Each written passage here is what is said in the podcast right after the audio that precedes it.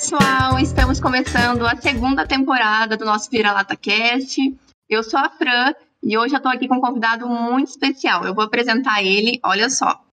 Eu vou conversar hoje com o Matheus Oliveira Silva, que ele é psicólogo perito, professor, palestrante e consultor em psicologia forense criminal. Tudo isso, muito legal, né? Matheus, seja muito bem-vindo, estou ansiosa para nossa conversa. Muito obrigado, Fran. Também estou muito ansioso e quero agradecer aí o honroso convite para estar aqui participando com vocês hoje. Legal. Bom, vamos lá. Primeiro de tudo, eu queria que você contasse um pouquinho da tua trajetória, né? Como é que você se inseriu aí na psicologia? Se você já queria estudar isso? Como é que foi? Legal. É, eu conheci a psicologia jurídica quando eu estava exatamente na metade da faculdade, né? Quinto semestre, quinto período, quinta etapa, né? Cada região aí chama de uma forma. É, e eu tive a disciplina de psicologia jurídica junto com o estágio de psicologia jurídica. E o que mais me encantou, eu gosto muito de responder essa pergunta, porque o que mais me encantou a ponto de me fazer interessar e ingressar nessa área foi a particularidade que eu vejo que a psicologia jurídica possui. Então eu fiquei muito encantado quando eu me deparei com uma prática que ela estende a mão para o ser humano, seja ele criminoso, seja ele vítima. E quando eu comecei a estudar, né, e pude perceber que aquele criminoso, por mais hediondo que seja o que ele fez, precisa de ajuda psicológica tanto quanto as suas vítimas, e que a psicologia jurídica está ali né, para estender essa mão, isso me encantou bastante. Né, porque eu acho que a psicologia ela não tem que segregar. Eu acho que a psicologia ela não tem ali que escolher. É lógico que o profissional ele tem que saber os seus limites. Né? Eu não vou me propor a atuar em determinado contexto se aquilo vai mexer comigo e comprometer a qualidade do meu trabalho. Mas isso é algo do profissional. Mas a psicologia enquanto ciência, ela não tem que ser segregada, ela não tem que ser seletiva. Né? Ela está ali para a sociedade como um todo. E ver uma prática ali né, que estende as duas mãos, uma para o criminoso e outra para a vítima, em resumo, para o ser humano, isso me encantou demais. Né? A ponto de, por exemplo, quando eu estava no último ano, eu quis fazer estágio em uma penitenciária onde ninguém gosta de ir. Uma penitenciária onde ninguém busca realizar trabalho. Foi uma penitenciária de ofensores sexuais, né? É, estupradores, abusadores, né? E todo tipo aí, é, exato, né? Bem essa reação, né? Toda vez que eu falo sobre. E que bom que tem essa reação mesmo, né? O intuito do trabalho não é fazer com que todo mundo né, perca ali é, é, a aversão que tem por esse tipo de crime. De jeito nenhum. Eu, enquanto sujeito, aqui na minha casa, enquanto telespectador, enquanto ser da sociedade, eu tenho a mesma reação que você quando me deparo com um crime né, de tamanha proporção. Mas enquanto psicólogo, né, se eu me propus a estender a mão para esse sujeito, então que eu estenda a mão de forma ética e de forma profissional. E esse foi um dos trabalhos né, que mais reforçaram essa ideia da psicologia para mim e que também contribuíram para eu chegar onde eu cheguei e ser o profissional que eu sou. E eu lembro, né, uma coisa muito interessante na época que é, eu tive interesse em fazer estágio nessa instituição e sempre ouvi de alguns professores, por exemplo, que a instituição era muito fechada, que a instituição não era aberta para receber estagiários, que era muito difícil entrar lá dentro. E eu, como nunca me contentei com o que os outros me falam, né, nunca, me, nunca aceitei né, os obstáculos que colocam na minha frente, peguei e fui entrar em contato direto com a diretora social da penitenciária. Né? Vamos ver então qual é, né? Vamos ver então se eu consigo ou não. Qual não foi a minha surpresa quando ela falou, Matheus, o que a gente mais quer receber aqui são estagiários, mas ninguém quer vir aqui. Nenhuma faculdade quer mandar estagiário para cá. E eu entendo, principalmente psicologia, que se trata de um curso prioritariamente, prioritariamente não, majoritariamente feminino. Né? Eu entendo as circunstâncias, ok, mas é, para você ver como não era tão inacessível assim, né? O, o que era falado. Então, muitas vezes você vê que a resistência talvez estava ali no professor, é. na própria faculdade. E a forma que eu fui recebido na instituição, a forma que eu sou recebido até hoje, com total respeito, eles abrem para eu levar meus alunos lá para visitar, né? Então, assim, eles sempre que eles quiseram e precisaram de estagiários. E eu falei, poxa, né, se é um público que precisa de ajuda e ninguém estende a mão, pois eu vou ser um dos primeiros então. Né? Por quê? Porque olhar para o criminoso não significa se cegar para a vítima. Mas, infelizmente, muitos que olham para as vítimas se cegam para o criminoso, no sentido de precisar de ajuda. E uma das coisas que mais me impulsionou, Fran, é, a querer buscar realizar esse tipo de trabalho é esse sujeito vai voltar para a sociedade um dia. Uhum. Esse sujeito ele vai voltar para as ruas, ou para a família, ou para onde quer que seja. Ele não vai ficar preso para sempre. Infelizmente, dentro da penitenciária, esse sujeito não recebe tratamento nenhum. Existem psicólogos lá dentro só que não dão conta da demanda, né? Você tem três psicólogos para 2.500 presos. Eles não dão conta de acompanhar, de tratar, né? É, essa psicopatologia, essa parafilia sexual que o sujeito possui, dentre né, outros fatores que influenciam nesse tipo de cometimento de crime.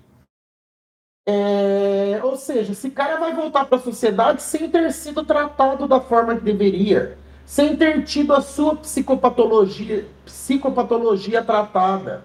Muitas vezes vai voltar para o ambiente de vulnerabilidade social do qual ele veio. E aí? Por isso que a, a taxa de reincidência no Brasil é, é altíssima. Altíssima. Né? É, então, o que, que eu pensei ali enquanto futuro psicólogo? se eu puder evitar que um, um deles não cometa mais crime, para mim, o meu trabalho está feito. Se eu puder evitar que amanhã uma nova criança, uma nova mulher, homem, se torne vítima de um crime sexual, para mim o meu trabalho ali já está valendo muito a pena.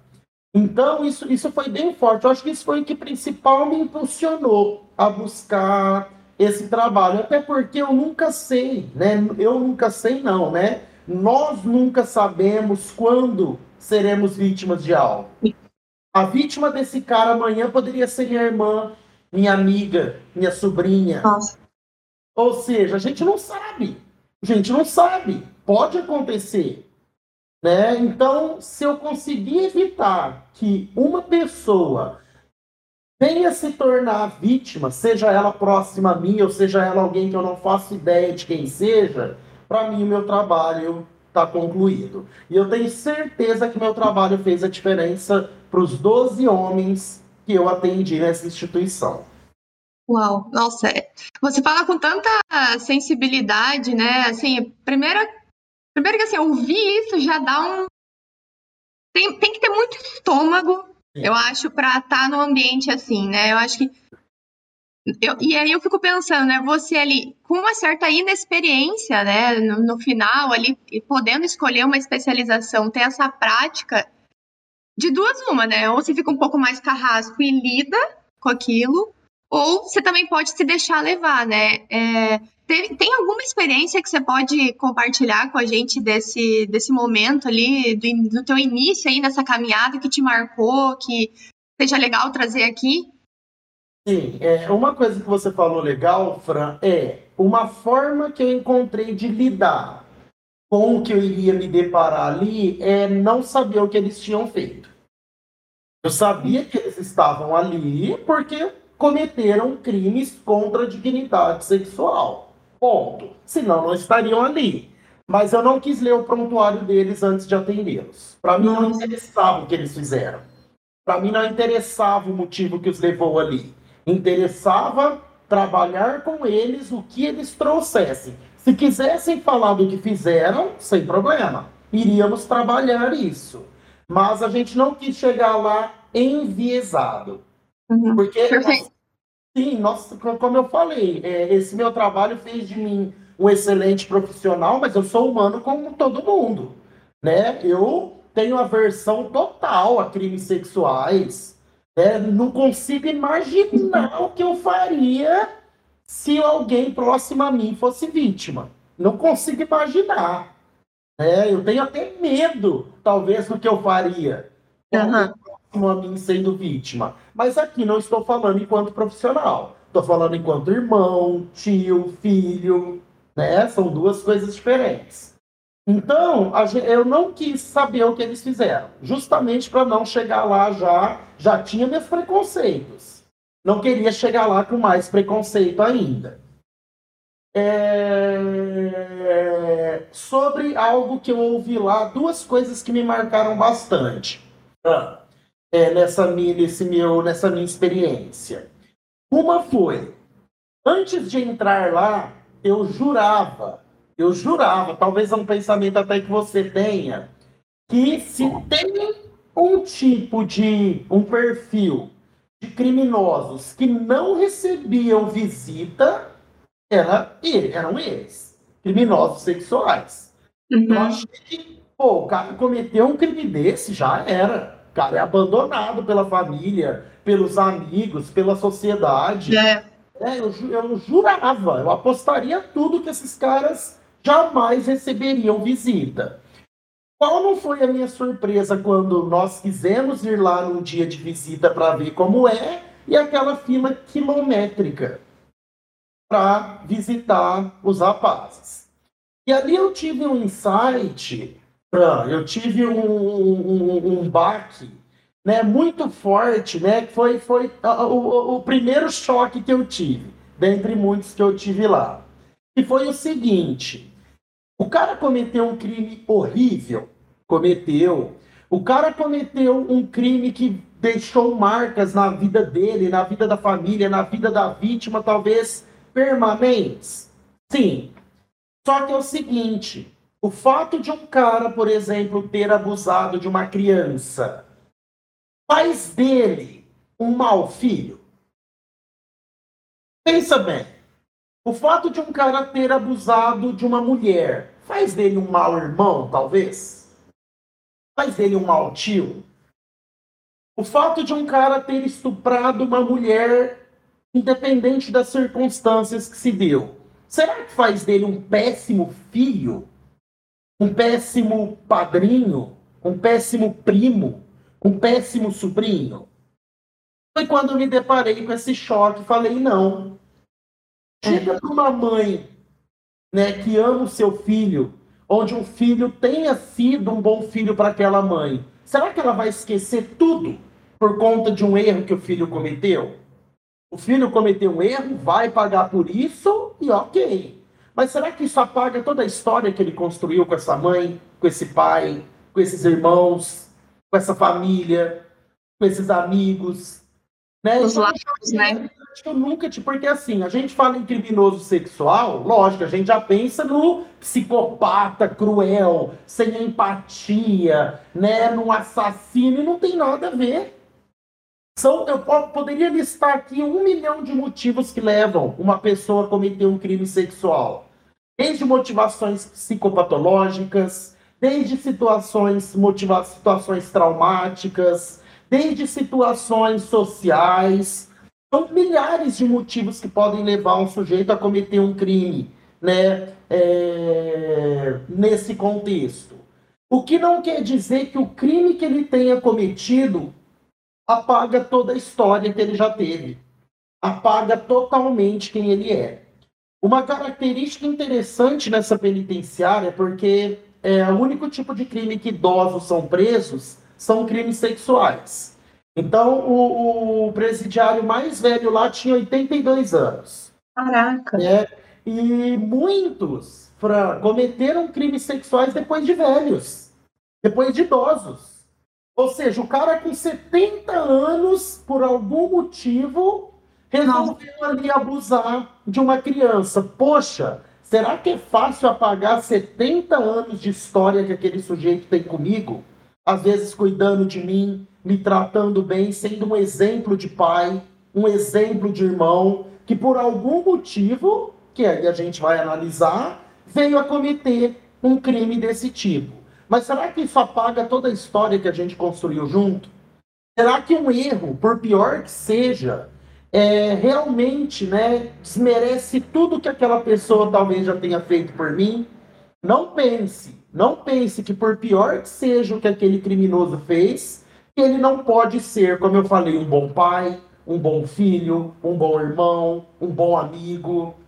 Tá? Então, aí eu entendi por que, que eles recebem visitas. Em alguns casos, tá? Outros casos, visitas também envolvem outras coisas, né? Tem mulher lá que visita o cara que foi preso porque abusou da filha dela. E ela ainda leva a filha pro cara para visitar o cara junto. Então, assim. Nossa, vamos...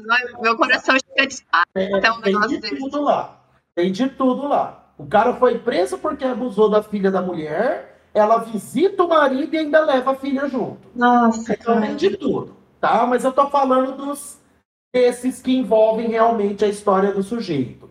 Então, eu, o primeiro choque que eu tive foi nesse sentido. Ninguém é definido pelo erro que cometeu, por pior que seja. Ninguém tem a sua história apagada por ter cometido um crime, por pior que tenha sido. E eu pude ver naquelas famílias isso. Famílias que vão acolher quando sair dali. Tem família que abandona? Tem. Principalmente quando o abuso é intrafamiliar. Né? Mas quando o abuso é fora do contexto familiar, eu percebo que talvez é mais fácil para a família receber aquele sujeito de volta no seu núcleo. Né? Mas quando é intrafamiliar, aí acaba sendo mais difícil. Mas lá tem de todo tipo. Então, assim, esse foi o primeiro choque de, de realidade que eu tive.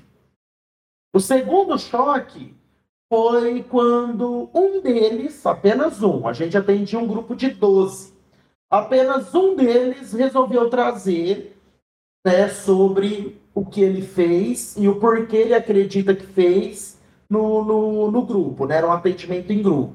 Funciona muito bem nesse contexto eles se sentem muito acolhidos um pelo outro, né? Eu acho que o atendimento em grupo talvez funcione mais do que o individual, né? Eu não cheguei a atender individualmente, apenas em grupo. Foi quando um deles resolveu contar um pouco da história dele. E aí ele pegou e falou assim: é... Nossa, gente, é, é sério, toda vez que eu conto, eu sinto o que eu senti naquele dia. Ele contou, ele falou assim: ele, Mateus, quando eu tinha seis anos de idade, 6 anos de idade, a minha prima com 16, e a minha irmã com 16 e a minha prima com 18 me obrigaram a me obrigou a fazer sexo com elas. Né? 6 anos de idade. A irmã de 16 e a prima de 18. É, e nisso ele falou, né? E sofri, então, abuso delas né, durante um ano. Aí ele falou assim: quando eu fiz 12 anos, é, minha mãe se matou colocando fogo no próprio corpo. No velório da minha mãe não tinha ninguém. Foi eu e mais uma pessoa no velório da minha mãe. Eu olhei minha mãe no caixão, ela estava fedendo, toda podre, queimada. Aí ele, depois disso, eu fui morar na rua, né? E acabei de com droga, né? E com coisas erradas. Aí ele pegou e falou assim: será que ninguém consegue entender por que eu me tornei o que eu me tornei? Naquele dia, cara, eu nunca vou esquecer, né? Foi a primeira vez na minha vida, eu acho, Fran, que eu realmente senti empatia por alguém. Eu acho que foi a primeira vez na minha vida que eu literalmente entendi o que é sentir empatia. Porque foi a primeira vez que eu me coloquei no lugar de um criminoso. E eu me fiz a seguinte pergunta: se eu, hoje, psicólogo forense, uma das maiores influências digitais na área, será que eu, se eu tivesse passado por tudo que ele passou, não seria eu ali naquele grupo? Não tem como eu saber. Não tem como eu saber. Só, só teria como eu saber se eu tivesse passado por tudo isso. Ah, Matheus, mas tem gente que passou por coisa pior que ele e não se tornou um criminoso. Sim, e tem gente que não passou por nada disso e se tornou. Não é uma variável, né? A questão é, será que eu, se eu tivesse sido abusado a partir dos seis anos de idade, uhum. e sabe o que era pesado, Fran? Ele falava, minha irmã, sentia a dor na voz dele, minha própria irmã fez Ai, isso. Gente. Sabe, eu fico pensando, será que se eu tivesse visto minha mãe podre no caixão, será que eu também não teria me tornado um criminoso como ele se tornou? Eu, eu, eu me arrisco a dizer que a chance de que a resposta seja sim seja maior do que a resposta não. Então, esse foi o segundo choque de realidade que, que eu tive. Caramba, meu Deus. Entender a história, por pior que seja o que o cara fez. Né? Pela primeira vez eu me permiti sentir junto com ele e me colocar no lugar dele, imaginar. Né? Se, se eu não tivesse passado por tudo isso, se hoje eu também não seria um criminoso. Então, isso me ajudou muito. Né? Me ajudou enquanto sujeito a não julgar tanto, embora eu ainda ache hediondo e horrível esse tipo de crime, mas isso me ajudou muito, principalmente enquanto profissional. Eu nunca mais fui o mesmo depois que, que eu ouvi esse relato. E assim, né, para finalizar essa parte é, sobre essa questão do, né, o quanto isso, o quanto a gente realmente consegue é, é, se distanciar do profissional do sujeito, né? No final do estágio, quando a gente acabou os atendimentos e não iria mais vê-los, a gente foi ler os prontuários. Até porque a gente precisava ah. ler para colocar no relatório. E aí veio o meu terceiro choque. Né? O meu terceiro choque de, de, de, de realidade e humanidade. É, quando a gente foi ler o que eles fizeram, Fran, a gente não conseguiu terminar. Né? Eu fiz esse estágio com mais duas amigas, né? E a gente foi ler o que eles tinham feito para estarem ali. A gente não conseguiu terminar, até porque estava bem detalhado, o que eles fizeram. E o que mais pegou a gente foi: caramba, a gente veio ajudar esse sujeito. É sério que a gente se afeiçoou por esse cara? Porque a gente se afeiçoa. Né? Eles adoravam o atendimento. Eles falavam que contavam os dias para quando a gente ia lá, eles tomavam banho, se barbeavam, né? Eles adoravam os dias e a gente acaba se afeiçoando. Né? A gente, na psicologia, a gente fala, estabelece transferência. Né? Então a gente se afeiçoa, brincava, tinha ali o sentimento de cuidado, né? E aí a gente falou, caramba, é mentira que aquele cara fez isso. É sério que aquele cara que a gente, né, é, se aproximou, fez isso, a gente não conseguiu terminar de ler. A gente realmente preferiu ficar com um pouco que ainda sobrou de toda a experiência. Só que isso foi importante para eu ter noção também. Eu ter noção que o fato de eu ser um profissional que estende a mão não apaga eu enquanto sujeito na sociedade, que acha aquilo que ele fez horrível. Isso é importante. Justamente para a gente não ter essa mistura, né? Imagina, eu tenho um parente que foi vítima de crime sexual. Não, vamos parar para entender a história dele, o que ele passou para tê-lo levado a fazer isso. Caramba! O caramba! É, não consigo nem imaginar o que eu faria se eu pegasse esse sujeito. Mas da mesma forma que enquanto profissional eu tenho sim que esquecer essa parte e pensar da outra forma para ajudá-lo. É, é bem difícil, né, fazer essa análise. Eu não sei se eu conseguiria, por isso que o trabalho do, do, psicólogo forense é tão louvável, né? Porque assim, é, você já vai lá cheio de tudo que, aquilo que a gente já construiu, né, social, cultural, politicamente na cabeça e de, dessa aversão humana, né, natural até é, de alguém que violou, né, fez uma, uma violação física, pior ainda, né, você, a gente até pode falar da, do psicológico, do físico, mas para chegar nesse ponto, né, e de, e de ter que encontrar alguma justificativa para ouvi-los e, e, dar espaço de voz para essas pessoas também, né, mas é, é muito interessante isso que tu falou de. Eu nunca tinha pensado nesse, por esse lado. Olha, quando vocês falam isso, amo quando vocês falam essa frase.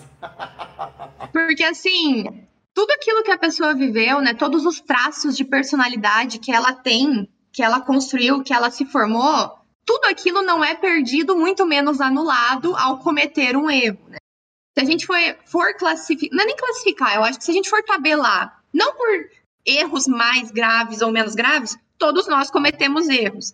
Mas eu acho que ter essa sensibilidade profissional, né, essa abordagem que é profissional, porque como sujeito a gente tem todas essas amarras, né, e essa versão, essa repulsa natural, mas eu acho que ter essa, esse preparo é, é, profissional para lidar com esse tipo de situação e entender que tudo aquilo que a pessoa viveu antes não vai ser anulado é, no, quando ela cometeu um erro e saber que ela pode ter sido uma boa filha, um bom filho, um bom marido, um bom pai e às vezes aquela pessoa nunca deu nenhum ou nenhuma brecha de de desvio de conduta, de desvio de personalidade com as outras pessoas ou para com as outras pessoas.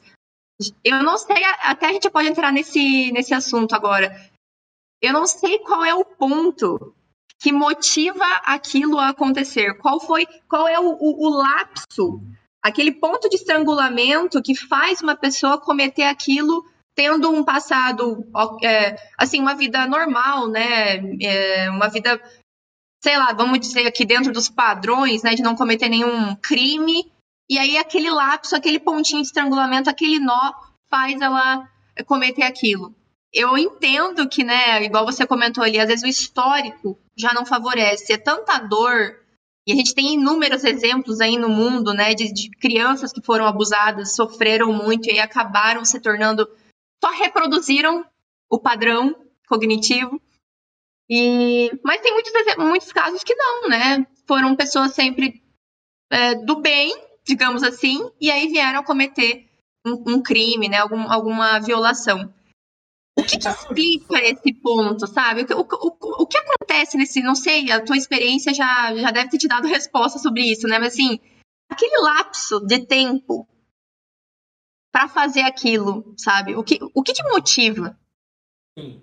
Tem casos, para isso também me chamou muito a atenção, né? Talvez ajude a entender essa questão do exemplo, né? Como que um abusador pode ter sido um bom pai? Como que um estuprador pode ter sido um bom filho? Tem casos onde o sujeito nunca tocou nas filhas. Foi um excelente pai. Nunca encostou nas filhas, mas encostou na neta.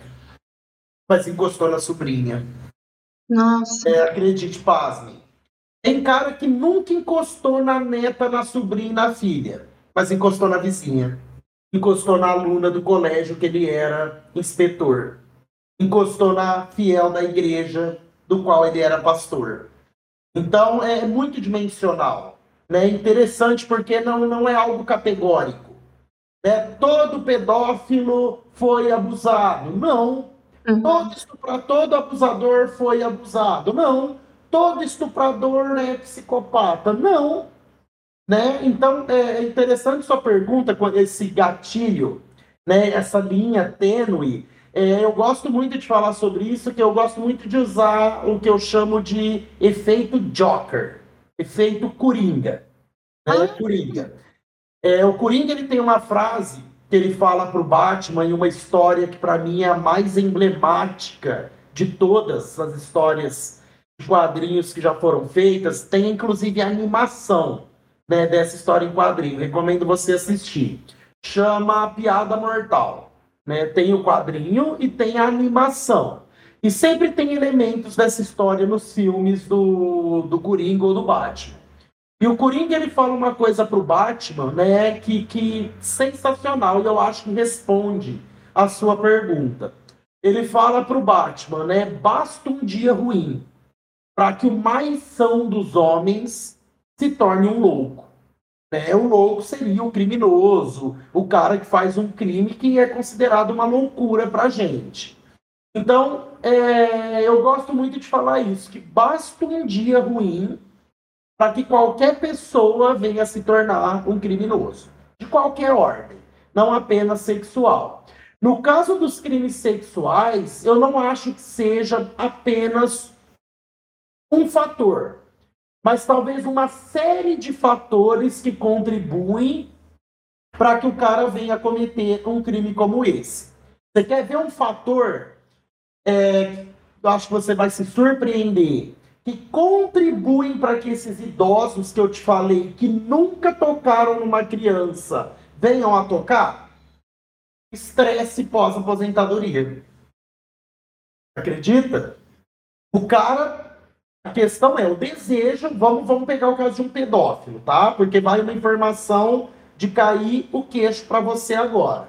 A maioria dos crimes sexuais cometidos contra crianças não são cometidos por pedófilos, tá? Não são cometidos por pedófilos. A minoria de crimes sexuais cometidos contra crianças são cometidos por pedófilos. São, né, como eu te falei, existem outras motivações para um crime sexual, seja com criança, contra mulher. Então já começa aí.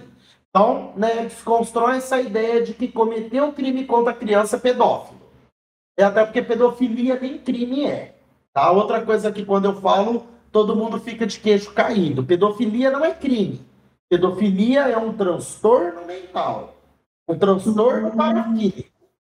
O pedófilo se torna criminoso quando ele comete um crime contra a dignidade sexual. Ah. Aí ele se torna um abusador, um estuprador, mas pedófilo, né? Ninguém é preso por ser pedófilo. Se você chegar numa delegacia agora, sentar na frente do delegado e falar, me prenda porque eu sou pedófilo, ele vai te perguntar, você já encostou numa criança? Não. Você tem, você tem arquivos de pornografia infantil no seu computador? Não. Então vai procurar um psiquiatra. A hora que você cometer um desses crimes, você volta aqui que eu te prendo.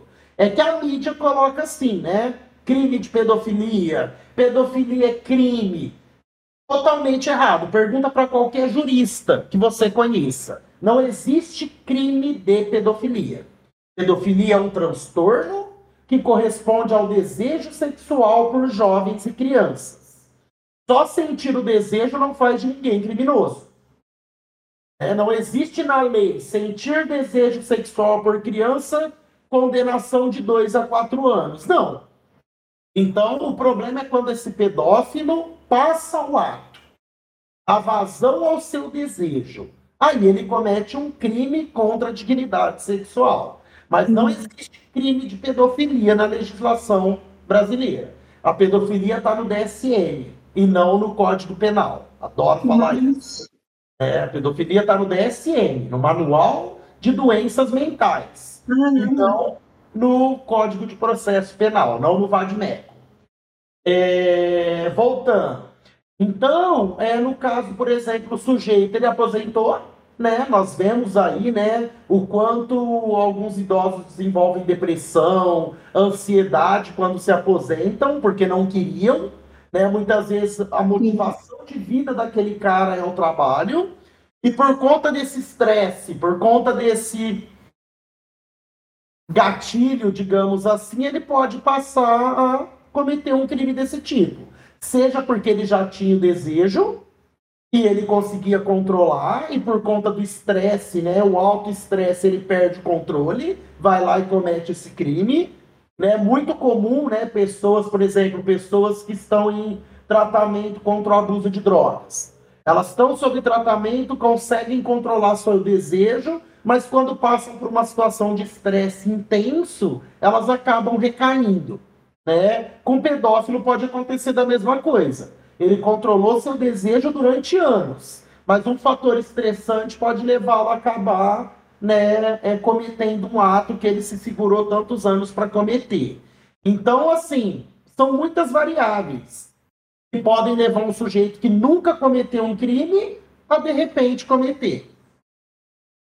Nossa, eu não tinha ideia de que existia essa classificação, de que a maioria era por idosos que cometiam isso. Eu não tinha nem, nem sabia que, era, que existia essa, essa variável, né, de cometer crime contra criança por conta desse pós-trauminha aí do, do até, até assim, se a gente for parar para pensar, a vida da pessoa foi aquilo. De repente, para. Se vê em casa, se vê doente, se vê sozinho, às vezes, né, já perdeu a esposa, os filhos estão longe e tal. Não, é querendo justificar, né? Mas aqui a gente está tentando fazer uma análise mais racional. Mas eu não tinha ideia disso. Sim, eu também. Não tinha ideia. Eu tempo no meu mestrado. Né? Porque eu jamais, é isso, cara. eu jamais imaginei que a maioria dos crimes contra a criança não fossem por pedófilo. Por pedófilo. Não. Né, você, você tem crime contra crianças, vamos falar dos crimes sexuais, tá? É, que envolvem ali né, o abuso sexual mesmo. É, você tem, por exemplo, por questões de sadismo, ou seja, o sujeito ele não sente atração sexual por criança, mas ele sente prazer no sofrimento que ele vai causar àquela criança. Nós temos os criminosos que cometem crimes sexuais contra crianças pelo simples fato delas serem vulneráveis. Ou seja, ele não sente atração sexual porque desejo sexual por criança. Ele sente desejo sexual por um sujeito vulnerável. Um idoso, um deficiente. Ou. Ah, já começa a me dar. Né? Nós temos também, por exemplo, o sujeito que ele quer ter, ele quer fazer sexo. Ele está com desejo sexual, ele tem ali um impulso sexual. E o único objeto que ele encontra para satisfazer é uma criança. Não é que ele sente desejo sexual por criança, mas ele encontra naquela criança o seu objeto de satisfação, como ele encontraria talvez num animal se fosse um animal que ele tivesse ali à disposição dele. Ou seja, um objeto pelo qual ele vai se satisfazer. E não porque ele sente atração sexual especificamente. E por aí vai. Você Deixa... vê isso em caso de prostíbulos, onde tem crianças. Né? Não necessariamente os caras que frequentam lá frequentam prostíbulo porque são pedófilos. Frequentam o prostíbulo porque querem sexo. E quem está ali para satisfazê-lo? Muitas vezes crianças, o que não justifica. O cara tem que ter, no mínimo, uma noção de que né, não pode. Só que, pô, é o que ele tem ali, né? Ele está com vontade de se satisfazer, então ele aceita a garota de programa que oferecem para ele. Né? Então, assim, são muitos motivos. E não apenas o desejo da pedofilia. Sabe que seria interessante você comentar? Eu até quero, né, mais além de fazer umas perguntas sobre Freud, porque eu particularmente faço psicanálise há um bom tempo, e eu tenho alguns livros sobre psicanálise, mas é... Então, por que não perguntar para alguém da área, né? Mas antes disso, é... eu não sei se tem a ver com, mais, com isso, assim, mas assim, dizem que dizem, né? Deve ter algum estudioso específico que explica isso. Tudo, tudo é desejo sexual todos os impulsos partem da sexualidade. Existe algum, algum estudo sobre isso? Alguma, ou isso é senso comum, boato só que eu ouvi? Isso é psicanálise. Né? Mas o que a gente tem que entender é que quando a gente diz que parte da sexualidade, não estamos falando de apenas sexo. É, o Freud, quando ele falava de sexualidade, não era é, falando apenas do sexo em si, né? mas a sexualidade enquanto busca de prazer, né? a, a uhum. sexualidade enquanto pulsão de vida, né? enquanto ali libido, que é aquilo que nos move para a busca do prazer e da satisfação, que não é ah. apenas sexual. É, então, é, eu também, né, eu sou psicanalista, então também compartilho dessa visão, mas muitas pessoas não, é, não entendem. Né? Quando Freud falou da sexualidade nas crianças, houve muita polêmica por causa disso. Né? As pessoas entenderam que eram crianças fazendo sexo, querendo fazer sexo, e não. Ele quis dizer desse impulso pela busca do prazer que já aparece nas crianças. Né? Só que ele usou aí o termo sexualidade, né? que infelizmente existe muito tabu em cima disso. Ah, entendi. Não, então não é que seja só isso, é, em relação ao movimento de vida, né? É um movimento de busca. Ah, tá. É a nossa pulsão de vida, né? Uhum. Princípio do prazer, né? Aquilo que nos leva a buscar satisfação, que é o que a gente busca a vida toda. Entendi. Deixa só, ainda pegando o gancho, né, do, dos seus atendimentos, assim, numa, na penitenciária, é, existe uma abordagem, porque assim, eu sei que na psicologia tem várias vertentes, né? Você pode me corrigir se eu estiver errado, mas tem a Gestalt, tem a TCC, a psicanálise, né? Behaviorismo, eu acho. Eu não sei se ali nos atendimentos isso importa ou não importa, é só uma, uma psicoterapia, talvez. É, se você puder também distinguir essas vertentes, como é que isso se insere na psicologia e na atuação, assim, para os atendimentos? Tem diferença? Olha, é, tem diferença, né? Cada abordagem vai se basear aí nos seus teóricos e nas suas pesquisas, mas eu gosto de falar que no fim todas convergem para a mesma coisa, que é o cuidado do ser humano. Então, o que você vai ter ali de diferente talvez sejam técnicas e formas de conduzir o atendimento, mas todas terão a mesma finalidade, que é o cuidar e o tratar do ser humano. Né? Então, ali todas as abordagens são bem-vindas. Tanto a psicanálise, a TCC, a Gestalt, a Fenô, a abordagem junguiana, todas ali são bem-vindas. Todas vão tratar o ser humano da sua maneira. Uhum. E a psicologia forense, especificamente, ela, ela escolhe uma dessas vertentes? Como é que é? É a psicanálise em si? Como é que é essa segmentação? Não, o psicólogo forense ele pode escolher a abordagem que ele quiser, ah. né? Abordagem, porque a psicologia forense é um contexto onde aquela abordagem será aplicada. Ah, Igual tá. o psicólogo hospitalar, o psicólogo escolar, né? A abordagem é a que o profissional se identificar e dominar. Entendi. E por que você se atraiu pela psicanálise diante de tantas abordagens? Assim? Ah, olha, são muitos fatores, viu?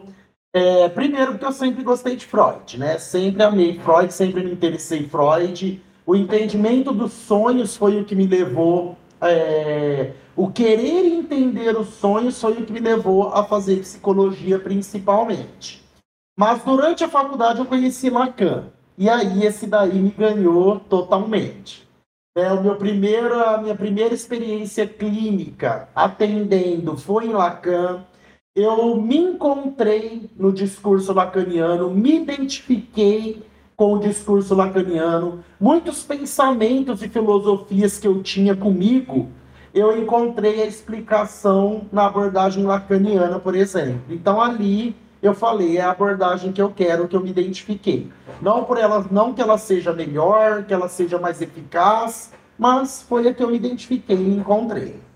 Lacan, assim como Freud, é psicana... de, de psicanálise também? Sim, né? O Lacan vem depois de Freud. Né? O Lacan é o que retorna Freud, pega a psicanálise do Freud e atualiza algumas coisas.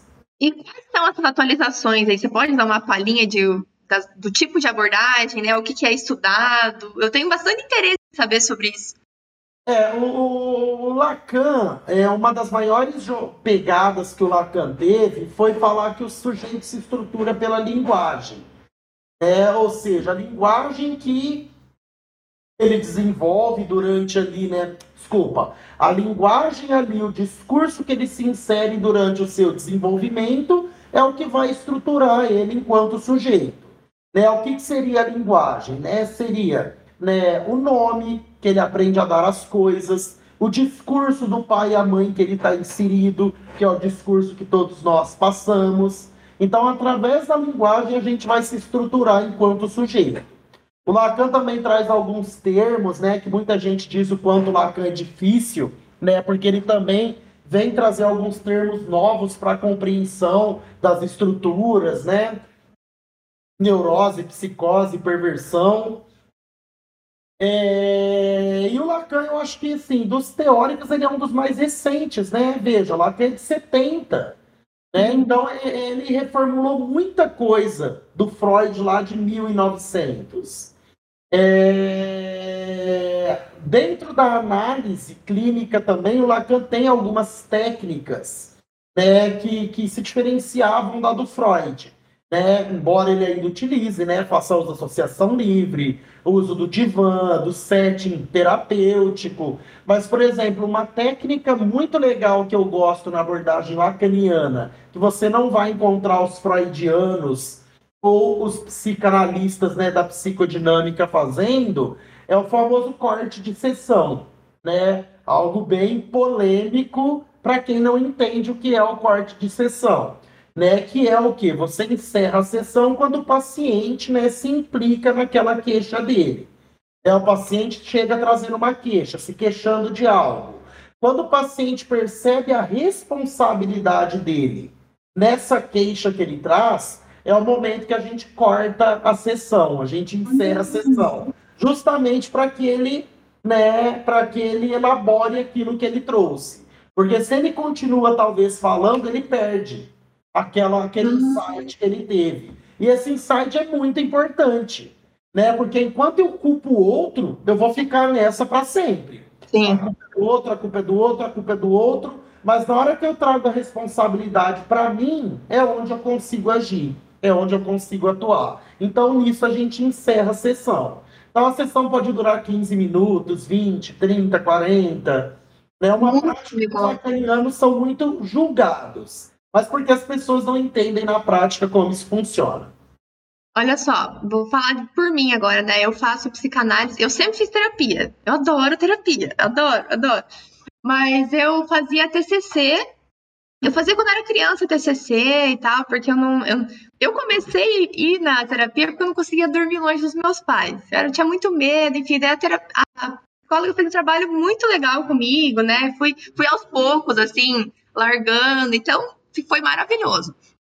Só que aí depois, acho que faz uns dois, três anos que eu faço a psicanálise, aí vem, vem dores mais profundas, assim, né? Você fica adulto, vem dores mais, mais enraizadas, um negócio mais uma raiz maior, né? E aí eu não conseguia mais ver, sabe, não dar mais caldo? A TCC não estava mais me dando caldo. E eu, eu sabia que tinha alguma coisa que precisava mexer mais em mim, assim, lá dentro, lá no âmago mesmo. E aí eu descobri a psicanálise e a lambada, né? Eu levei uma rasteira na psicanálise, uma rasteira, porque a, Primeiro que o psicanalista não tá ali para te elogiar, não tá ali para te agradar, ele não tá, ele não tá nem aí, o que é correto, né? Ele tá ali para analisar o teu discurso e ver de fora o que você tá ali em paranoia às vezes, achando problema e fazer uma análise mais ou menos te conduzir para você se achar ali dentro. Então eu comecei a fazer assim os primeiros três meses de psicanálise. Nossa, assim, três meses eu acho que eu melhorei um um ano, assim, do, do que eu fazia com a TCC, porque foi, eu, por isso que eu gostei muito de, de Freud, sabe? Essa autorresponsabilidade que a gente é, tem que ter em muitas situações, né? E eu até vou falar depois dos conflitos que eu tenho com a psicanálise, do, do, porque eu não entendo que Freud não conseguiu explicar, talvez. Mas antes de falar disso, é, eu fiquei assim, eu, foi um choque para mim entrar na psicanálise, sabe? É, de, de, tanto que eu fiz, assim, de tanto que a gente tava em terapia, já teve semanas que eu fiz duas terapias em uma semana, assim, de, estar numa situação tão caótica, uma turbulência dentro. E foi muito bom, assim, a minha psicóloga, a minha psicóloga também, ela faz umas, uns momentos, assim, igual você falou, ela fala muito pra mim, por isso que eu te perguntei, sabe? Às vezes ela fala assim, ah, como Lacan diria, como Freud diria, isso é tal conceito para tal pessoa. É, porque às vezes na, na, própria interlocução né, do meu discurso eu consigo chegar naquela dúvida que eu tinha no início da sessão. E isso aconteceu comigo só pela psicanálise. Então, eu, eu, eu assim, eu falo que a psicanálise vou do buraco que eu tava, assim, não porque eu tinha algum problema, né, alguma doença psíquica, assim, mas porque a gente às vezes vai se vai entrando nos nossos próprios buracos, sabe? Vai, vai se afundando ali. E a psicanálise me trouxe de volta à vida, assim, me deu, me deu muita rasteira, me deu muito tapa na cara, muito tapa na cara. Nem tapa na cara, me deu socos e socos e socos no estômago, assim. Funciona. Não venha me passar a mão na cabeça, me acorde. E foi cruel, assim, a psicanálise eu falo para amigas minhas, assim, eu, eu sei quem não aguenta a psicanálise, porque é, a psicanálise pode ser um pouco cruel, sabe? Pode ser um pouco cruel porque não tá ali para fazer carinho, tá ali para fazer você sofrer. E era isso que eu queria. Eu queria realmente sofrer porque eu via as coisas que não estavam melhorando na TCC e eu falava, mas será que eu não tenho um pouquinho de participação nesses meus problemas? Será que não é um pouquinho responsabilidade minha? Ou ainda, será que não é o enfrentamento com o meu eu que eu não tenho que lidar? Por que sempre os outros? Será que aquilo que eu reclamo no outro, será que não é o que eu não gosto em mim também? E assim, você sabe melhor que eu, mas 98% das vezes é exatamente isso. Tudo que a gente se incomoda no outro diz lá dentro sobre nós, né? É a frase do Freud famosa, né? Qual a sua responsabilidade na desordem que você se queixa? É perfeito. É exatamente isso. É, enfim, eu gosto muito da psicanálise, às vezes sofro, confesso, dói, viu? Dói. Às vezes eu fico pensando se. Qual que é o limite, sabe? Qual que é o limite que a psicanálise pode chegar? Qual, até que ponto a gente pode fazer terapia e se, e se existe uma alta da psicanálise? Ah, você vai chegar num ponto que, poxa, tô, tô melhor, já tô é, me autoconhecendo, já posso ficar sem a terapia. Eu não sei se existe isso também, mas até a gente pode conversar sobre isso, sobre essa alta da, da psicoterapia. Mas o que, eu, o que eu queria te perguntar sobre Freud, eu vi, eu assisto muito vídeos assim de psiquiatras falando, né, sobre isso, psicólogos também, e que existe um, um, um conflito assim na análise do Freud que me interessa saber porque eu não sou da área. Mas, por exemplo, uma criança que é abusada, tá? Tinha lá quatro aninhos. Foi abusado pelo padrasto. Essa pessoa vai crescer, essa criança vai crescer, vai ficar adulto, tá? Jovem ali. E aí, provavelmente vai lembrar, né? Na própria construção social, cultural dela, ela vai lembrar daquilo, ou às vezes não lembra, não sei. Vai lembrar. E aí, a minha, a minha, o meu conflito com a psicanálise é tudo bem, eu vou estar na terapia, no embate com o meu eu, mas que culpa eu tenho de ter passado aquilo naquele momento? Claro que a psicanálise é você te dar uma emancipação de você olhar para aquilo que você passou e falar: bom, o que eu sou apesar daquilo? Apesar de tudo isso que eu passei, o que, que eu vou fazer da minha vida? O que, que eu quero para mim? Tudo bem, isso, isso emancipa a pessoa, isso dá uma, uma certa autonomia e mais mais vigor, eu diria, mais força para enfrentar. Só que como é que seria uma análise do Freud nesses casos de violência, né, sexual, igual você é, trata ali, acompanha?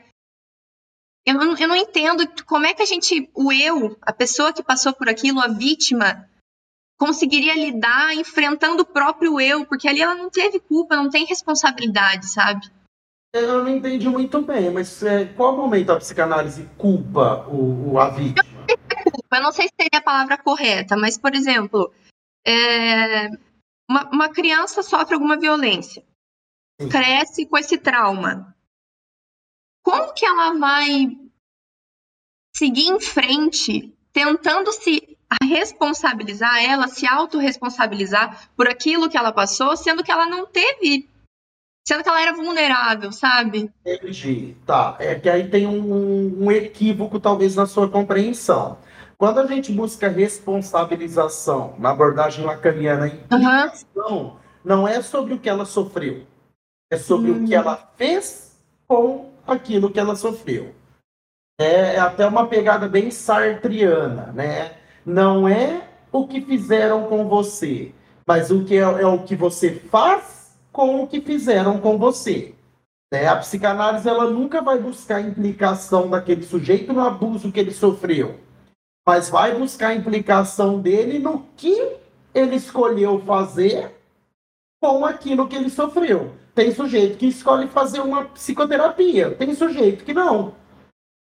Né? Ou seja, o sujeito que foi abusado e sentiu desejo de abusar uma criança por que, que ele não escolheu procurar uma ajuda, ao invés de ter abusado, talvez? Ah, Matheus, mas pode ter sido um impulso que ele não controlou. Pode. Mas ele, ao se deparar com esse desejo pela primeira vez, uhum. qual motivo fez com que ele não procurasse uma ajuda? Podemos imaginar aqui um milhão de motivos também. Mas a responsabilização de uma pessoa, a implicação de uma pessoa, nunca é no crime que ela sofreu. Ah, uhum. o, que, o que ela fez com aquilo. Entendi, entendi. Até falando agora de criança, né? Isso é uma é algo que eu vi esses tempos e até seria importante e interessante a gente falar, já que você tem experiência na área, né? Como é que é essa classificação quando para criança, né, adolescente ali, quando existe, não sei se é realmente traços de dessas patologias psicológicas, sabe?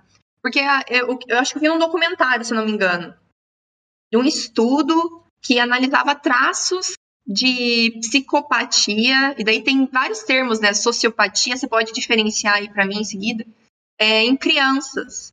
Ah, porque fazia isso com, com, o cachorrinho, daí depois fez com o amiguinho, daí depois amarrou a amiguinha na árvore, tacou fogo no sapato, não sei o quê. Mas isso em crianças existe? Tem.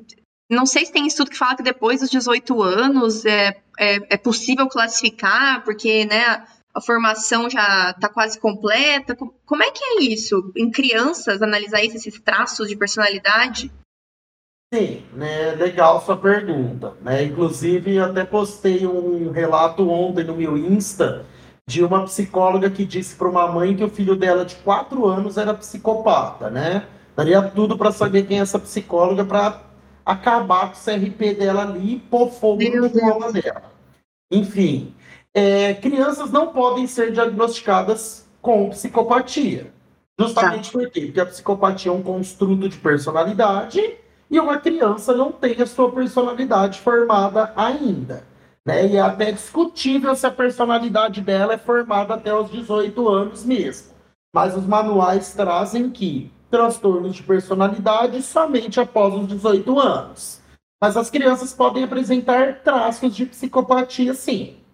Ou seja, a gente pode observar traços de um transtorno que pode vir a se desenvolver no futuro. Por isso a importância do tratamento precoce.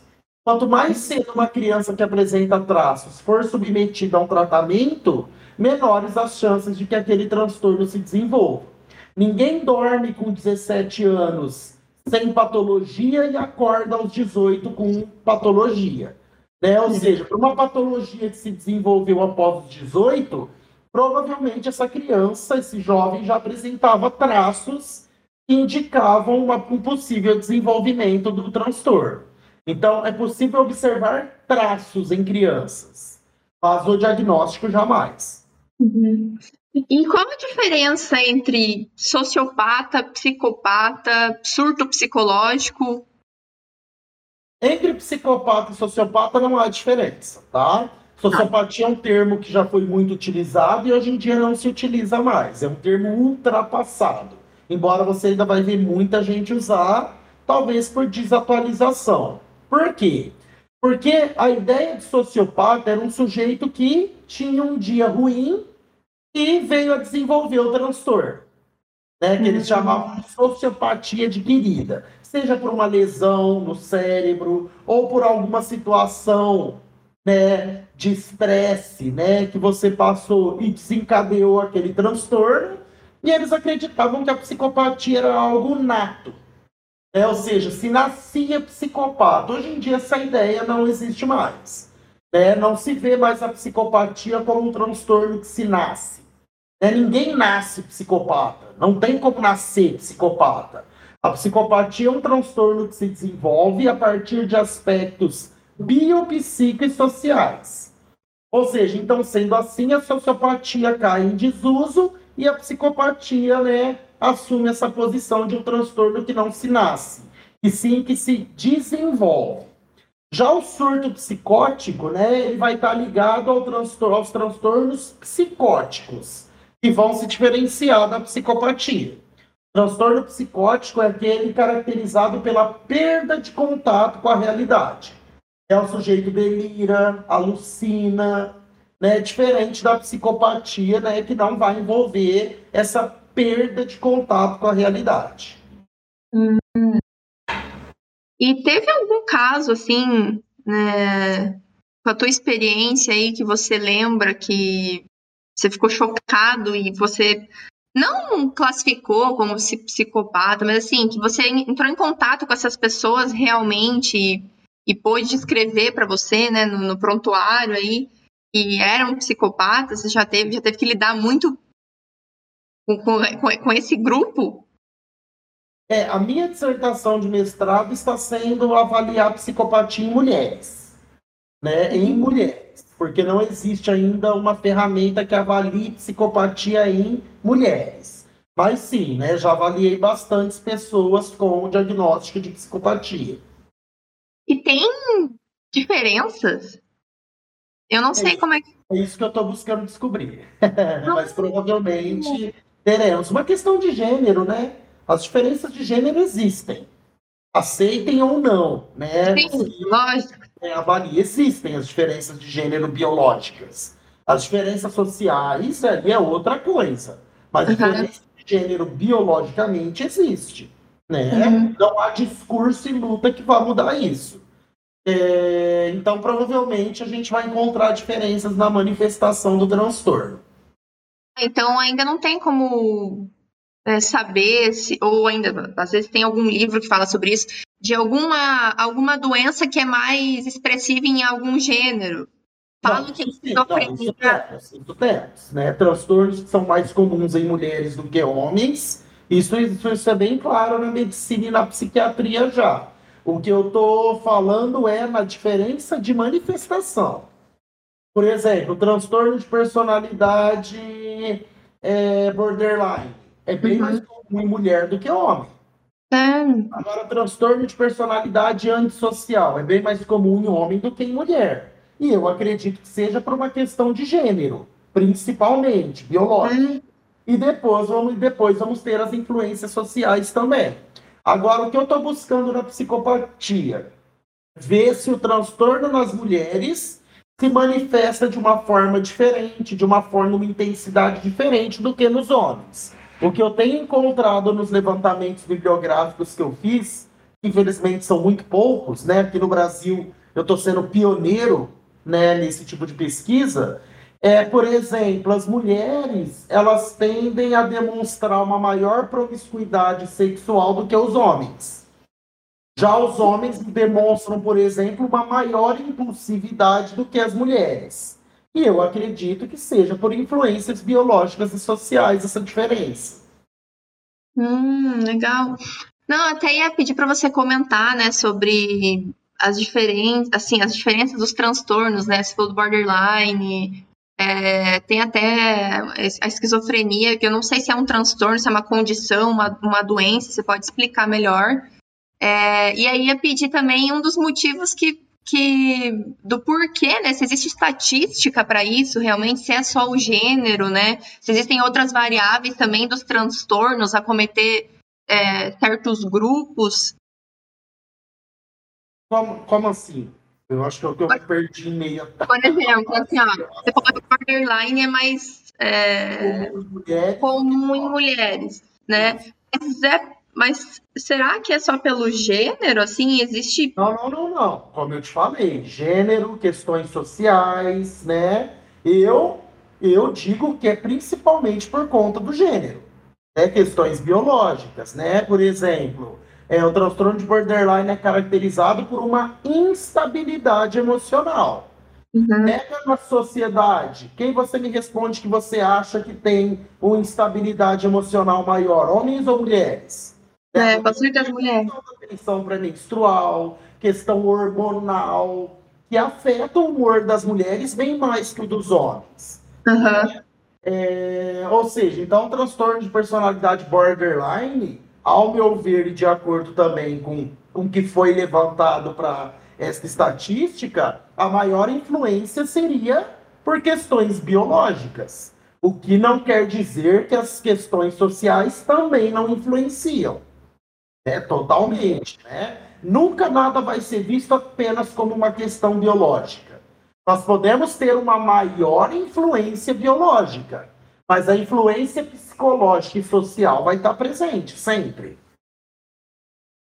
É, mudando um pouco agora, eu vi no que você divulgou que eu achei assim, eu não consegui descrever, né? Você conseguiu entrevistar o Pedrinho Matador.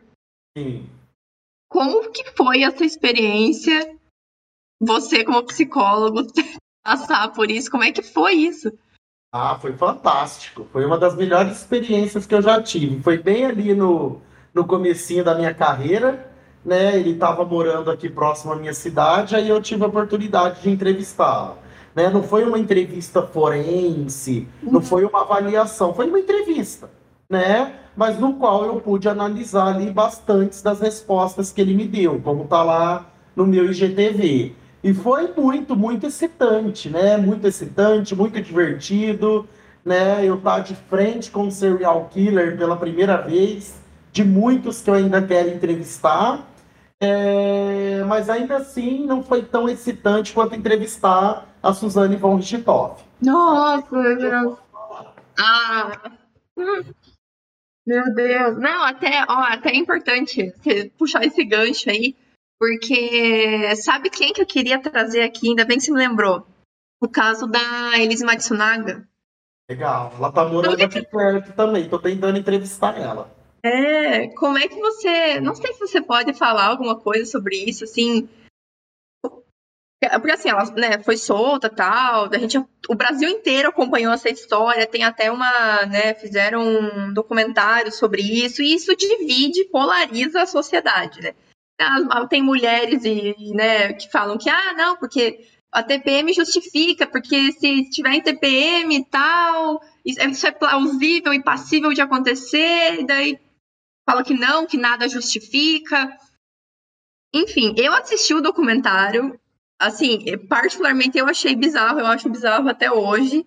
Não consigo entender como alguém é capaz de matar do jeito que ela matou, mas assim. É ruim. São tantas variáveis que são trazidas ali, a história, por o contexto que é trazido, que realmente é o contexto né, do, dos fatos ali. Ah, porque foi traída, não foi só uma vez, porque. Enfim, são várias coisas que culminaram no crime, né? Mas assim, uma análise psicológica, você que tem experiência nisso, como é que você avalia essa situação ali, ela que agora está assim, pagou pelo crime, mas a pessoa não vai voltar, obviamente. Mas existe ali um, um desvio, alguma patologia mental, ou isso foi um surto? Você consegue pegar ou perceber alguma coisa nesse caso? Infelizmente não, só avaliando ela para saber. É. O que, eu, o que eu me arrisco a falar é, né, ela pelo discurso, né, que ela apresentou no documentário, em outras reportagens que eu vi, por alguns comportamentos, né, da vida dela, a gente pode falar que ela apresenta alguns traços de psicopatia, sim, mas jamais posso falar que ela seja psicopata. É hum. só me sentando na frente dela e avaliando ela para poder falar. Uhum. para observar alguns traços de acordo com o discurso e com os comportamentos que ela tinha. Tá. E você falou ali de serial killer, né? O que, que classifica um serial killer, além do óbvio? então, é, aí vai depender é, qual classificação você utiliza. Né? Por exemplo, o FBI ele leva em consideração um dado quantitativo. Ou seja, o sujeito matou duas pessoas com um intervalo de tempo entre elas, ele já pode ser considerado um serial killer. É, eu não gosto muito dessa análise unicamente quantitativa. Né? Eu acho que existem outros critérios subjetivos que a gente leva em consideração. Por exemplo, motivação, é, perfil de vítimas, é, modus operandi que o sujeito vai apresentar, né? Então, é, para mim, né, de acordo ali com os teóricos que eu utilizo, um serial killer pode ser classificado né, como um sujeito que matou duas pessoas com intervalo de tempo entre elas, mas desde que ele tenha um perfil de vítima, ele tenha uma motivação pessoal, seja por uma questão psicopatológica ou não, né, venha ter ali um modus operandi e cometa o crime dessa forma né? Aí isso classificaria como serial killer. E não apenas o fato dele matar duas pessoas com intervalo de tempo entre elas. Senão muita uhum. gente por aí seria considerado serial killer. Um assaltante, por exemplo, que matou várias pessoas durante o assalto. Isso seria, né? Tudo bem que ali entraria como um latrocínio. Mas ele seria então um latrocida em série. Né? Ou seja, ele não matou a pessoa por uma motivação pessoal. Ele matou a pessoa porque ele estava assaltando e a pessoa reagiu, talvez. Né? Então, apenas número de vítimas eu não acho critério suficiente para enquadrar um sujeito no perfil de um serial killer. Hum. Ah, tem, tem até uma coisa, né? Voltando um pouquinho, que eu queria te perguntar e acabei fugindo do assunto. Por que, que e como que ele explica isso também, né, Freud? É, existe esse negócio do gozo, né, do gozar para a felicidade e, e da tristeza também. Então, é, existe essa coisa, né? Putz, às vezes estou num período muito triste e tal. Freud explica que isso também não deixa de ser um gozo, porque você encontra naquela posição, naquele cenário, um certo conforto, né? Como é que é isso? Consegue explicar? o melhor exemplo de gozo, né? é legal você ter perguntado disso, porque é um assunto que eu gosto muito de falar. E acho que o melhor exemplo, e que até faz a gente compreender também de gozo, são mulheres que se mantêm em situação de violência. É, muita gente questiona, mas como que essa mulher não larga desse cara? Uhum. Mas como que essa mulher continua com esse cara? É a questão do gozo. Né? Ou seja, muitas vezes essa mulher é dependente emocional, ou seja, ao suprir sua dependência, ela tem satisfação naquilo. Muitas vezes essa mulher é dependente financeira, ou seja, a partir do momento que ela tem essa dependência financeira suprida pelo agressor, ela está gozando. Uhum. Muitas vezes essa mulher, por exemplo, continua com esse marido por conta dos filhos. Ou seja, eu estou sofrendo violência, mas os meus filhos estão bem. Os meus filhos estarem bem, isso é bom para mim. Ou seja, ela está gozando. Né? E isso é uma coisa muito interessante quando né, eu atendo bastante caso de violência doméstica, principalmente contra a mulher, e na análise, esse é o primeiro caminho que a gente conduz a ela. Para que ela perceba qual satisfação ela encontra mesmo sofrendo violência doméstica. Nossa. É, jamais, tá? Eu gosto muito de explicar isso porque tem gente que insiste em não entender. Eu não estou falando que a mulher gosta de sofrer violência. Claro. Eu não estou falando que a mulher gosta daquela violência que ela sofre. Mas ela gosta daquilo que ela é dependente ser suprido. Uhum. Seja emocional, seja financeira, seja por causa dos filhos, seja o que for. Quando essa dependência que a mantém nesse relacionamento é suprida, é o que a gente chama de gozo. Né? Não. E faz, não, com certeza faz sentido, porque eu, eu vi agora minha psicóloga falando, porque assim, independente disso, tá? Não é nem, nem só por violência doméstica, mas assim, quando algo tá extremamente insuportável para você, quando você não aguenta mais nenhum tipo, o ser humano consegue desvincular. Quando, putz, cheguei no meu limite, e às vezes a, pe a pessoa não sabe qual é o limite, e é por isso que isso acontece, por isso que isso continua acontecendo, às vezes ela não sabe o próprio limite. Mas a partir do ponto que aquilo estoura todos os níveis de sanidade, dignidade, limite pessoal, em questão de segurança mesmo, bem-estar, eu acho que a, a, pessoa consegue soltar e cortar o cordão umbilical, assim, sabe? Desvincular. Mas é que existe também, precisa acontecer esse certo trauma, né? Essa, essa certa ruptura para que aquilo aconteça. E talvez seja esse um dos motivos pelos quais isso, essa, esse, essa dependência não seja percebida. E aí que entra a parte do gozo, né? Porque aquilo tá tão amarrado, tão bem estruturado, tão bem estruturado, tão solidificado, que para romper aquilo são tantas variáveis que ela vai ter que passar a lidar novas, que aquilo é muito mais insuportável do que permanecer naquele sofrimento que ela já conhece. E eu acho que é isso que é o ponto. Aquele conhecimento já é aprendido, ela já sabe reagir àquele sofrimento. Então, isso é delicioso para o nosso cérebro, né? Um padrão já conhecido de reação. Poxa, se eu sempre reajo da mesma forma para alguma coisa, por que, que eu vou aprender outro, outro padrão? Então, é muito perigoso isso, né? Porque aqui a gente parece que está falando, poxa, ah, ela é a culpada, mas não é, não é, não, não, às vezes ela não percebe que isso está acontecendo, sabe? E aí que entra o papel do psicólogo realmente, alguém que consegue enxergar essas amarras do núcleo familiar e tentar libertar ela daquilo, né? Porque senão. A mulher se sente presa num ciclo, tanto que é muito comum caso ela consiga largar desse companheiro, esse companheiro largue dela, ela arrumar um outro companheiro agressor. Parecido, né? Que loucura. Ela se coloca num ciclo que ela não percebe, ou então que ela não consegue sair. Por isso nosso trabalho, né, para tirar ela dessa cadeia. É, é muito, muito complicado isso, porque eu vejo também que existe, e eu acho que isso é um pouco da questão da mulher também, do gênero, acho que a gente pode é, usar isso também, mas parece, eu vejo que uma, existe uma tentativa de tentar hum, consertar a pessoa, ajudar ela. Ah, já que eu sou, não sou uma agressora, não sou, não tô fazendo mal para ninguém, mas eu sou a vítima. Mas se eu aguentar ali, eu, eu posso ajudar ele a mudar, eu posso ajudar ele a melhorar. E na verdade isso não acontece por externo, né? Isso a pessoa tem que perceber e, e, e procurar ajuda, né? Então é, essa, essa dependência em vários fatores, né? Em diferentes áreas, não só das mulheres, eu acredito que exista também o contrário, não dá para a gente generalizar, né?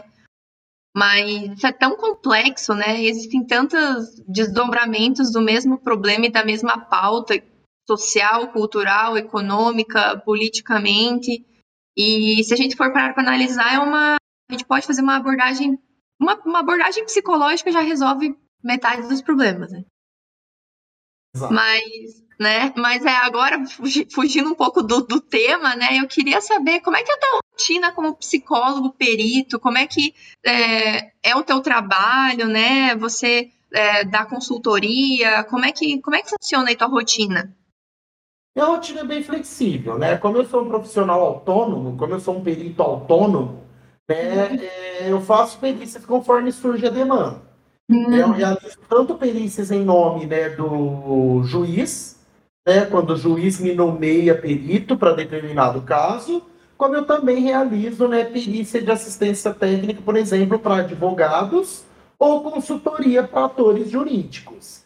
Então eu não tenho uma rotina fixa. Né, ela é bem flexível. Por exemplo, esse ano eu tenho viajado muito, né, por conta de trabalhos que eu tenho realizado. Então, é, né, eu presto serviço tanto para pessoas aqui em São Paulo quanto para outros estados, já que né, é uma área com muito, pou, muitos poucos profissionais capacitados. Né? Você está onde, Fran? Eu estou em Santa Catarina. Em Santa Catarina, no sul. Adoro. Uhum. Né? campo muito fértil para psicologia forense também. Então, é... meu trabalho pode ser, né, desde elaborar um parecer técnico, né, apenas ali com base né, no laudo que foi produzido, ou eu mesmo realizar né, uma avaliação psicológica através da perícia, a fim de eu elaborar um laudo. Né? A minha atuação se dá principalmente nos exames de sanidade mental, né, que é quando o sujeito comete um crime e alega né, surto, alega não se lembrar do que fez, né? E aí ele é submetido a uma avaliação psicológica. E a consultoria acaba se dando também, né? Quando, por exemplo, como eu já prestei consultoria aqui em Ribeirão Preto, né? Do delegado é, pedir que o sujeito fosse avaliado ali ainda na fase de inquérito, né? Antes de ser aberto o processo ali para condenação ou não dele. Ah, tá. Então, você. Não sei se é uma pergunta muito boba, mas então você faz uma avaliação própria com o acusado. Sim, ou com a vítima. Em cada caso. Ah, tá, com a vítima também. Ah, tá. ah, entendi, entendi. E você tem dado palestras assim no Brasil? Como é que é? No Brasil todo. Nossa, eu cheguei num ponto assim que eu jamais imaginaria. Espero começar a dar presencial. Eu quero que os lugares agora comecem a me chamar para ir lá presencial. Mas online eu já dou nos quatro cantos do Brasil. É, que legal. E assim, é, eu não sei como é que funciona um. Até tenho interesse em saber, porque eu tenho, às vezes, tenho um pouquinho de medo dessa área, assim, sabe? Eu sou muito sensível, sou uma esponja, eu absorvo tudo.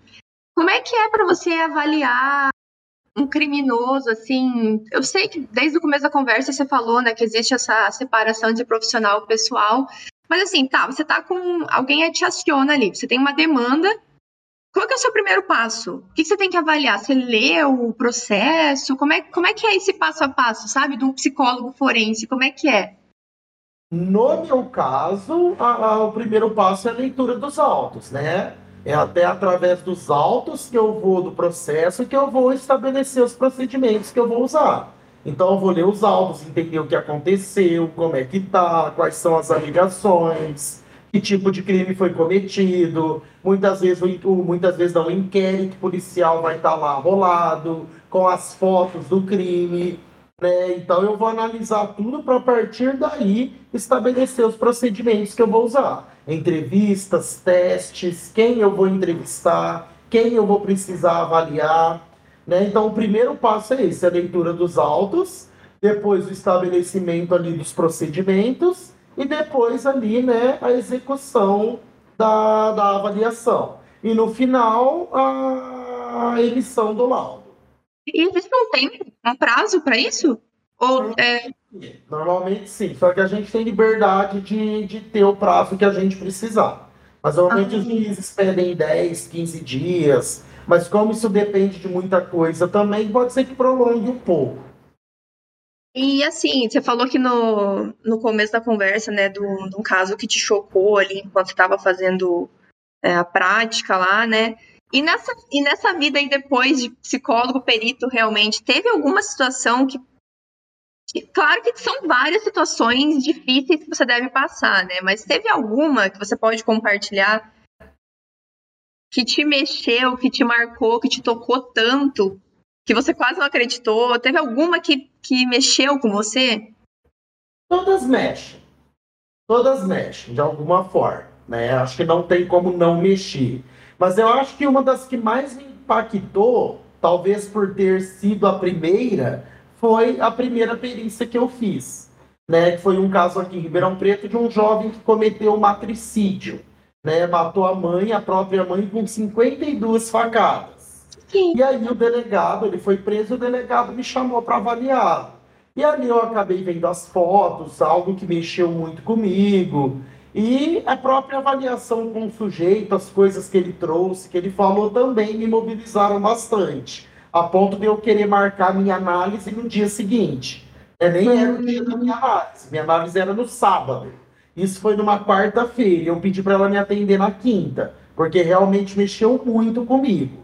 Só que acho que foi principalmente por ter sido a primeira. Hoje eu já consigo lidar melhor com, com os casos que eu atendo, mas todos me afetam. Uhum. E como é que funciona essa análise do próprio psicanalista, né? Porque todos precisam de uma para fazer isso. Eu não sei se tem um tempo que vocês fazem, tipo, uma vez por mês, ou vocês podem fazer a qualquer período que precisar. Como é que é essa análise? Uma vez, uma vez por semana, como, como ah. Uma vez por semana. Alguns fazem de duas, aí vai dar demanda de cada um. Mas uhum. eu acho que a análise pessoal é fundamental, fundamental. Até porque para se intitular psicanalista, você precisa ter passado por uma análise. Né? Sem análise, eu não aguentaria o tranco, não. E você faz até hoje, então, né? Você sempre faz análise. Vou fazer para sempre. Legal, Matheus. Eu acho que era mais ou menos isso. A gente conversou bastante. É, adorei te conhecer, adorei a nossa conversa. Parabéns pelo trabalho, né? Obrigado. E eu acho que é isso, assim, se, se você tiver mais uma oportunidade de, e quiser vir aqui de novo, né, no seu tempo aí, pra gente conversar mais, não vou roubar mais também seu tempo. É, mas é isso, a gente adorou te receber aqui e as portas estão abertas. Muito obrigada. Feliz por ter sido recebido, também adorei o nosso papo e conte comigo aí. Papo tem por muito e muito mais tempo. Maravilha, então é isso. Obrigada, tá? Obrigado vocês. Tchau. Tchau, tchau.